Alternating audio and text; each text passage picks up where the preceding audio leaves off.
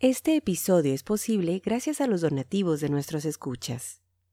Ayúdanos a continuar. Gracias. Esto es el podcast de historiografía mexicana. Un espacio para la lectura en voz alta, para los libros de historia de México. Conduce Pedro César Beas.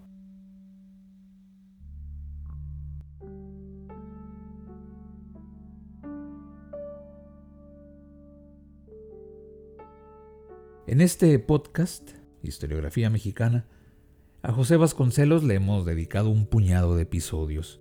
Político, intelectual, secretario de Educación Pública y candidato presidencial en 1929, dedicó parte de su tiempo, en la década de los 30 del siglo pasado, a escribir sus memorias. Fue tanto el revuelo que causaron que no fueron pocos los personajes públicos que salieron a rectificar, aclarar lo escrito por Vasconcelos. Algunos lo hicieron a través de las publicaciones periódicas de la época, periódicos, revistas. Otros seguramente se conformaron con precisar algún dato en una charla de café. Pero para Alberto J. Pani, quien en los años 20 fue secretario de Relaciones Exteriores y después de Hacienda, fue necesario refutar a Vasconcelos a través de las páginas de su libro Mi contribución al nuevo régimen, 1910-1933 Pani escribió, El mérito que le reconozco a Vasconcelos y el elogio que le tributo acentúan la obligación de rectificar que me imponen la verdad histórica y mi propio decoro. José Vasconcelos, lo sabemos bien, no era hombre de medias tintas. Intenso y apasionado como pocos, se ganó por igual la admiración y el desprecio de sus contemporáneos. Sus textos, en especial los de su obra autobiográfica, se leyeron con entusiasmo en el México de los años 30. Este episodio del podcast Historiografía Mexicana estará dedicado a leer un fragmento del libro El desastre, un tomo de más de 600 páginas, en las que Vasconcelos recuerda, explica y justifica sus acciones como secretario de Educación Pública, habla de sus desencuentros con la clase política y de su salida del país. El capítulo al que daré lectura se titula Las bibliotecas. Habrá que recordar que al frente de la Secretaría de Educación Pública, esto es de 1921 a 1924, Vasconcelos emprendió una cruzada en contra del analfabetismo.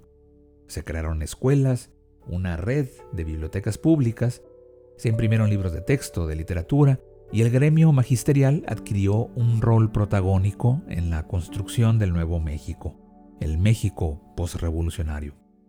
Este capítulo me resulta eh, pues interesante por varias razones. Una de ellas es que pinta de cuerpo entero a Vasconcelos. Los logros son suyos, los fracasos no tanto. Esos se deben a sus opositores, a sus detractores, a quienes no duda en llamar cretinos, imbéciles o cómplices del desastre. El texto, y ya lo van a escuchar, va subiendo de tono. Dominado por una pasión infinita, hay que recordar que esta autobiografía la escribió en el exilio, Vasconcelos les recuerda a sus críticos que si él está fuera del país, es porque se supo enfrentar al mal. En otro momento, también delirante, se refiere a él mismo en tercera persona y se asume como quien más ha hecho por la cultura nacional.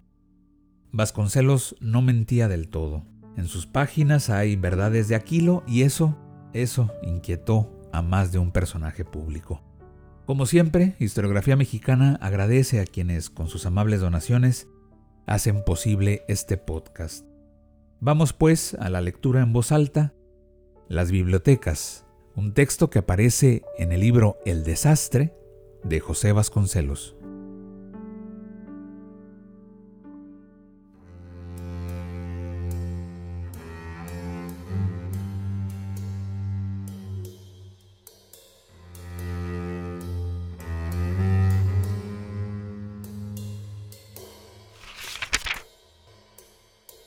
En el país había, hay todavía, una escasez de libros comparable solo a la escasez de escuelas. En cualquier burgo americano, de 15.000 habitantes, existe la biblioteca municipal, con 15 o 20 mil volúmenes bien escogidos. Cuando nosotros empezamos a crear, no había, ni en la capital, una sola biblioteca moderna bien servida. La nacional, instalada en edificio bello, pero impropio, ha sido y sigue siendo almacén de libros más bien que casa de información y de lectura. Y para construir la verdadera gran biblioteca que al país hace falta, me daba plazos, porque era menester comenzar por construir un edificio de varios millones de pesos, el mejor del país, algo que rivalice con la catedral y el palacio. Además, de director de la biblioteca, estaba un personaje incapaz de entender el problema. Pedí al presidente que lo quitara de allí, pues era de sus íntimos, y en efecto, le ofreció una alegación, pero el buen señor, ya hombre de edad, contestó Ya veo que me quiere usted mejorar, señor presidente, pero se lo ruego, no me quite de donde estoy, me hallo muy a gusto en este puesto oscuro. Y fue necesario esperar. Yo no tenía prisa de apoderarme de aquel edificio inservible para el objeto de instalar una buena biblioteca moderna. Debíamos hacer nuestros edificios. Aparte de eso, la riqueza positiva de nuestra biblioteca está en sus 300.000 volúmenes escogidos, herencia de conventos y de colecciones coloniales. Esta parte del tesoro se hallaba segura, porque la honradez del remiso director era intachable. Pero en libros modernos, la biblioteca era pobrísima. Hacían falta, pues, edificios y libros, para llegar a obtener ambos, era necesario despertar el interés del pueblo por la lectura. ¿Y por dónde ha de comenzar el que quiere hacer leer? ¿Hay en el mundo persona ilustrada que niegue que el comienzo de toda lectura está en los autores clásicos de la humanidad? En broma, dije a Obregón un día, lo que este país necesita es ponerse a leer la Iliada. Voy a repartir cien mil homeros en las escuelas nacionales y en las bibliotecas que vamos a instalar. Pero, ¿de dónde iba a sacar cien mil ejemplares de la Iliada? Otros tantos de la Odisea y así sucesivamente las toneladas de los cien mejores libros existentes? Hacer el pedido a las editoriales españolas, únicas que hubieran podido servirlo, demandaba tiempo y daba lugar a que alguien ganara comisiones que aumentarían considerablemente los precios. En consecuencia, lo obvio, lo comercial y lo patriótico era aprovechar las prensas del gobierno dedicadas a imprimir informes que nadie lee o libros de funcionarios para la edición de los clásicos. El presidente Obregón las puso a mi disposición, pero las imprentas del gobierno habían sido consolidadas por el carrancismo en una gran central denominada Talleres Gráficos de la Nación, en la que todo era burocracia y política obrerista. Además, la planta misma, costosa y heterogénea, era deplorable. Y resultaba ridículo que una secretaría como la de Educación no tuviese imprenta propia. Me di, pues, el gusto de romper otra reglamentación carrancista. Y comencé a construir talleres en uno de los patios de la vieja casa en que se hallaba entonces la universidad, en Santa Teresa. Al mismo tiempo, hicimos venir de los Estados Unidos prensas y maquinaria de cosido, encuadernación, y con sorpresa aparecieron por toda la República los primeros ejemplares en pasta verde de Homero, Esquilo, Eurípides, Platón, Dante, Goethe, etc. No llegué ni con mucho a los cien clásicos, sino apenas a 17 ediciones de más de 25.000 volúmenes la mayor parte de ellas. Y de los libreros españoles, solo obtuve 100.000 Quijotes, en edición económica para todas las escuelas y 20.000 diccionarios de la lengua. Y se construyeron edificios especiales para bibliotecas en algunos casos, y en otros se adaptaron viejas casas. Y cada escuela tuvo, por lo menos, un cuarto anexo dedicado al servicio de biblioteca popular para uso de adultos y alumnos, para los vecinos todos. Evito dar al presente relato el carácter de informe. El que quiera enterarse en detalle puede hacerlo en los archivos y publicaciones de la época, en los boletines de la universidad, del ministerio. Lo que aquí viene al caso recordar es el escándalo perverso que se produjo cuando empezaron a circular los clásicos. Periodiqueros malévolos, intelectualillos despechados y la porción idiota del público divulgó la inepcia de que era disparatado editar clásicos para un pueblo que no sabe leer. Junto con los clásicos, editamos y obsequiamos dos millones de libros de lectura primaria, cientos de miles de textos de geografía y de historia.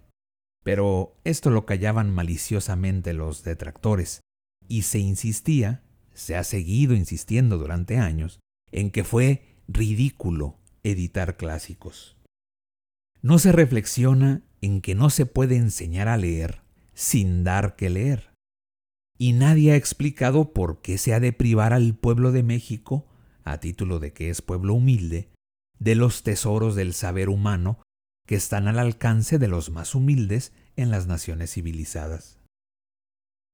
Mis detractores no han querido enterarse de que la más humilde biblioteca de Norteamérica cuenta con su colección de clásicos, ni toman en cuenta que, donde no hay, precisa crear. En realidad, la oposición a la medida es cosa tan imbécil que si la cuento es para que se vea la calidad de los enemigos que tuvo mi obra. Entre los cargos más serios que con relación a bibliotecas se me han formulado, es que dejé salir del país una colección célebre formada por un erudito que fue largos años director del Museo Nacional. El caso vale la pena de ser referido. Se me ofreció en efecto en venta la colección a un precio elevado que el gobierno no podía cubrir, cien mil pesos más o menos. Antes de que las investigaciones concluyeran, supimos que la biblioteca entera había sido entregada ya en Austin a la Universidad de Texas, que pagó por ella más de 200 mil dólares. Por otra parte, pregunto a mis censores, ¿de dónde hubiera tomado 100 mil dólares para hacer una propuesta equitativa? ¿Qué gobierno ha pagado suma semejante por libros? Yo gasté más, es cierto, y no en los clásicos, sino en libros de lectura primaria, pero esta necesidad era más urgente y agotaba nuestras escasas partidas. Después de mí se ha gastado menos en libros. Antes no se gastaba.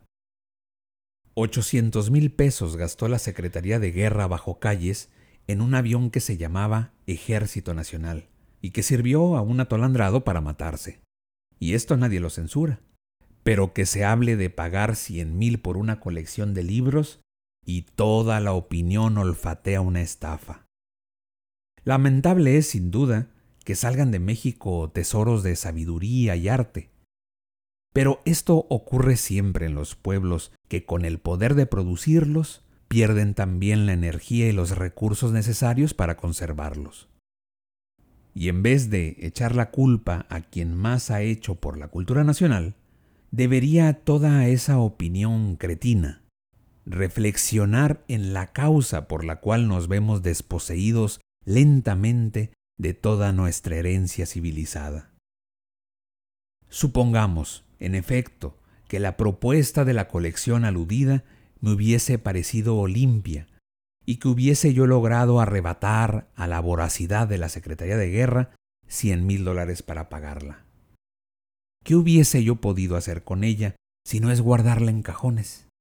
Pues en Austin la instalación de libros se ha hecho en porción distinguida de un edificio que cuesta cinco millones de dólares, y no es sino una biblioteca universitaria.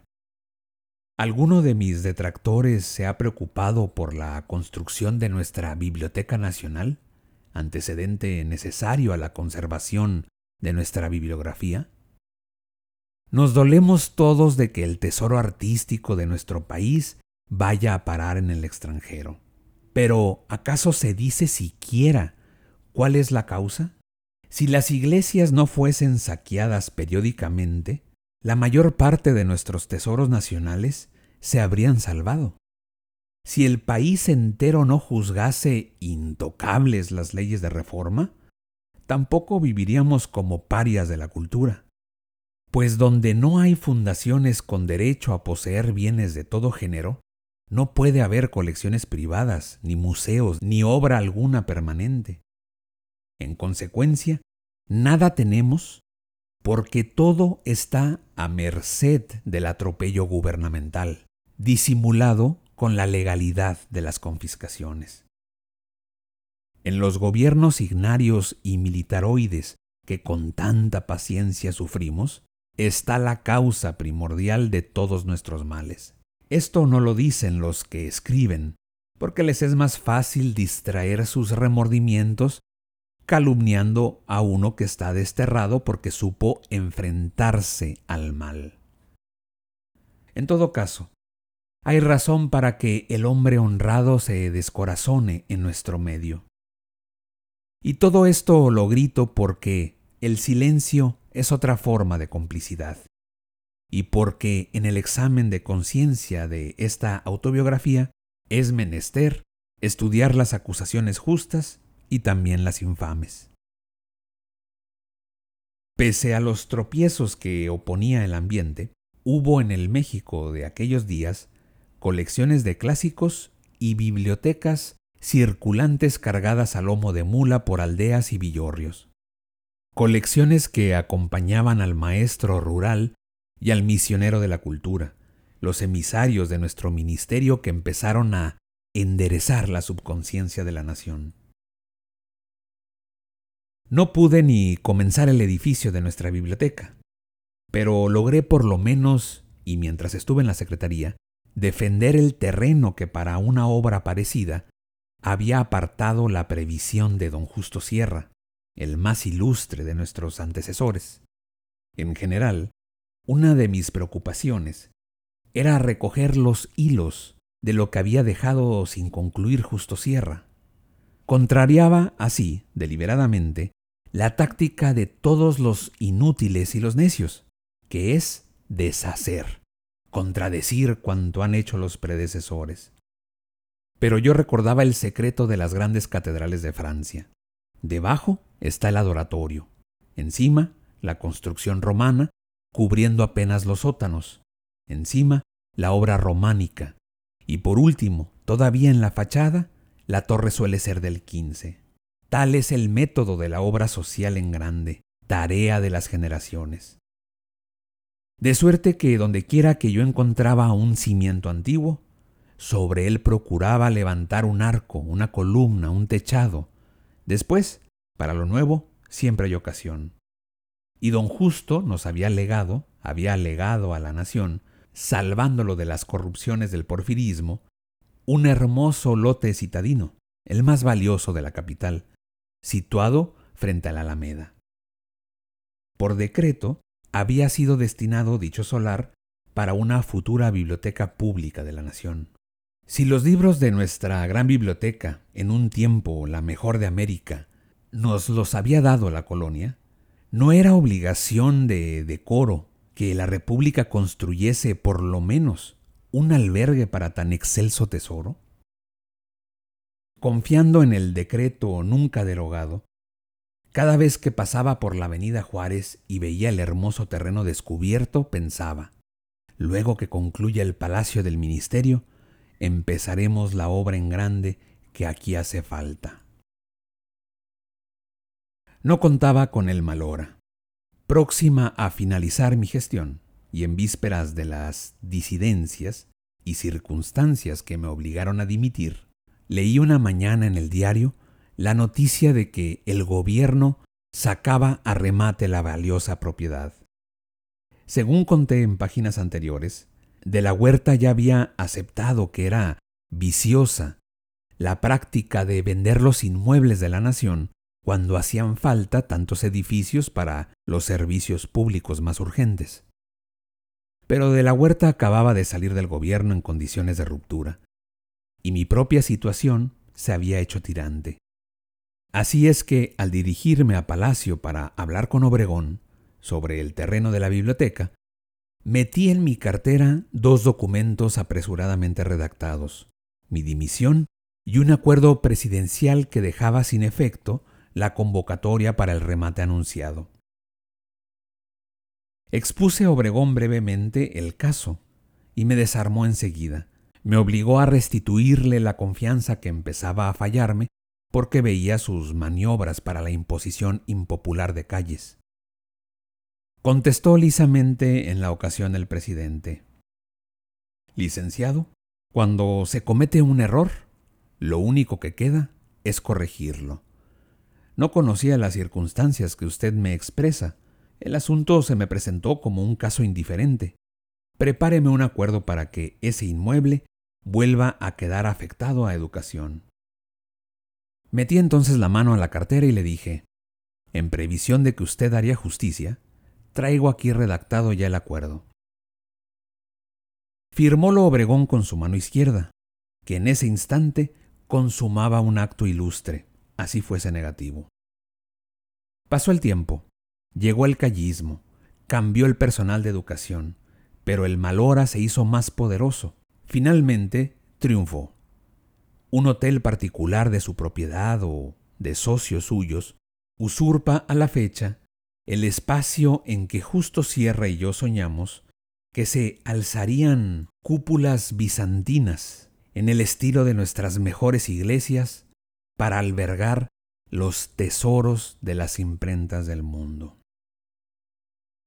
Así fallan, así han estado fallando, oh patria, los esfuerzos y los ensueños de tus hijos mejores, aplastados por la política que otorga el mando a los imbéciles y a los malvados. Las bibliotecas de José Vasconcelos. Escucha todos nuestros episodios en historiografiamexicana.com.